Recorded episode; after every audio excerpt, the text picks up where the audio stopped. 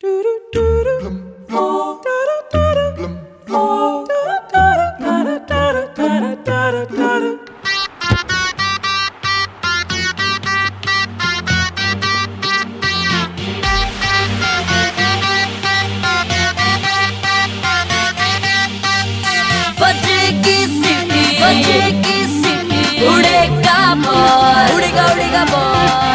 on India Let's football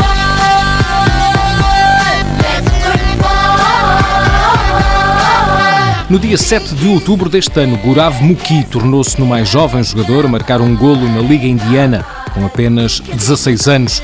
Agora, em dezembro, dois meses depois, Mukhi foi suspenso por seis meses por mentir em relação à idade. Tem, na verdade, 28 anos.